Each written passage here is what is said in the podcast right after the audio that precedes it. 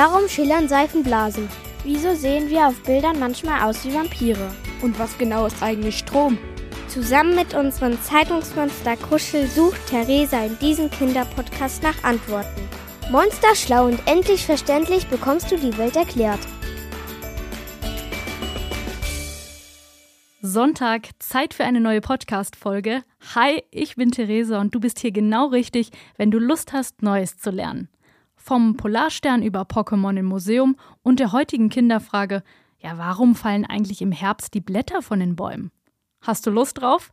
Ich schon, also los geht's. Viel Spaß! Seit Jahrhunderten, da orientieren sich Seefahrer am Sternenhimmel. Um bei Nacht nicht vom richtigen Weg abzukommen, da lesen sie die Fahrtrichtung ihres Schiffes von den Sternen ab.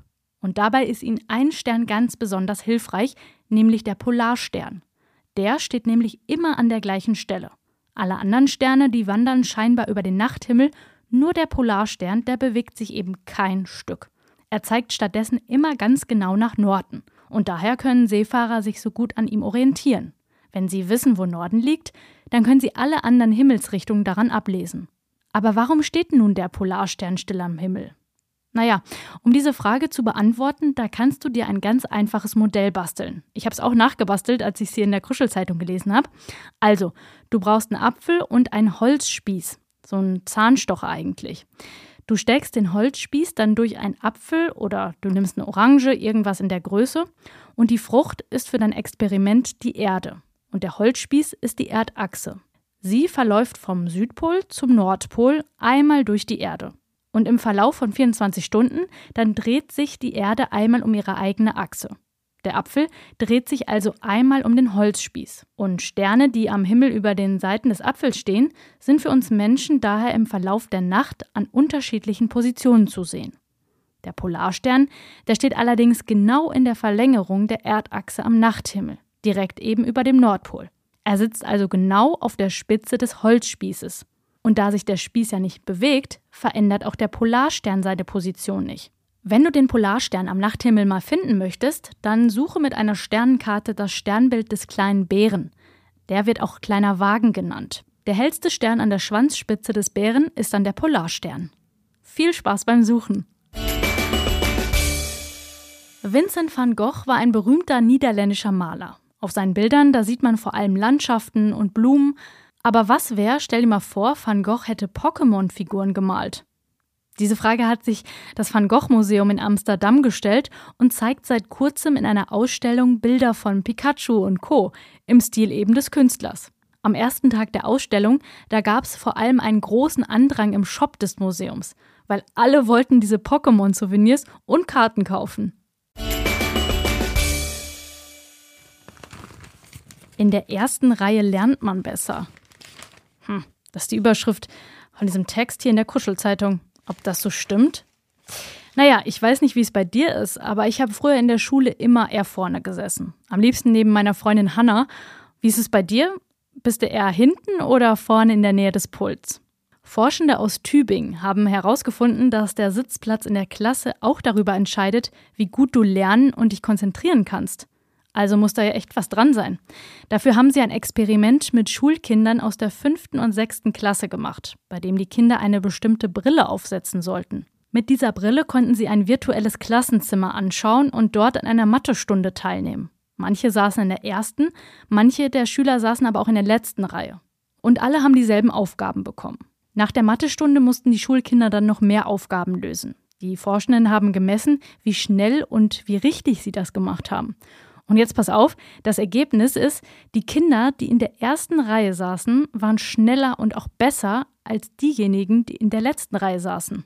Das lag wahrscheinlich daran, dass sie die Lehrerinnen und Lehrer einfach besser sehen und hören konnten. Und was für ein virtuelles Klassenzimmer gilt, trifft sehr wahrscheinlich auch für ein echtes Klassenzimmer zu. Damit aber alle Schulkinder die Lehrerinnen und Lehrer gut sehen können, sollten sie nicht nur vorne am Pult stehen, sondern öfter auch im Raum herumgehen. Da erinnere ich mich auch dran, das hat auch eine Lehrerin sehr oft gemacht. Die war eigentlich durchgängig am Laufen im Klassenzimmer und vorne an der Tafel nur, wenn sie irgendwie was dran schreiben wollte.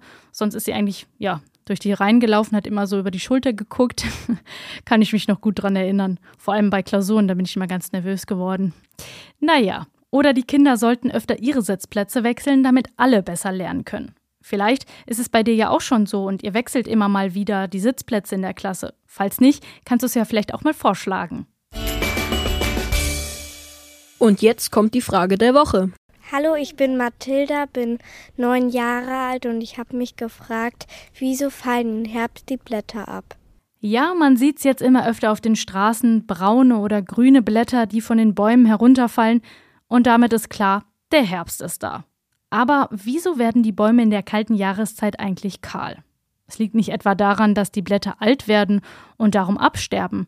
Viel eher beschließt der Baum selber, die Blätter loszuwerden, um in der kalten Jahreszeit zu überleben. Die Natur hat also ihre ganz eigenen Tricks, um sich auf den Winter einzustellen. Laubbäume zum Beispiel, die werfen ihre Blätter ab. So schützen sich die Bäume davor, im Winter zu vertrocknen. Über die Blätter geht viel Wasser verloren, da es verdunstet.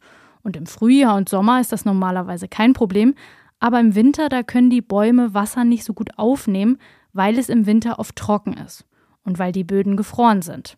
Wäre der Baum im Winter noch voller Blätter, da würde er langsam vertrocknen. Daher wirft er sie dann rechtzeitig ab.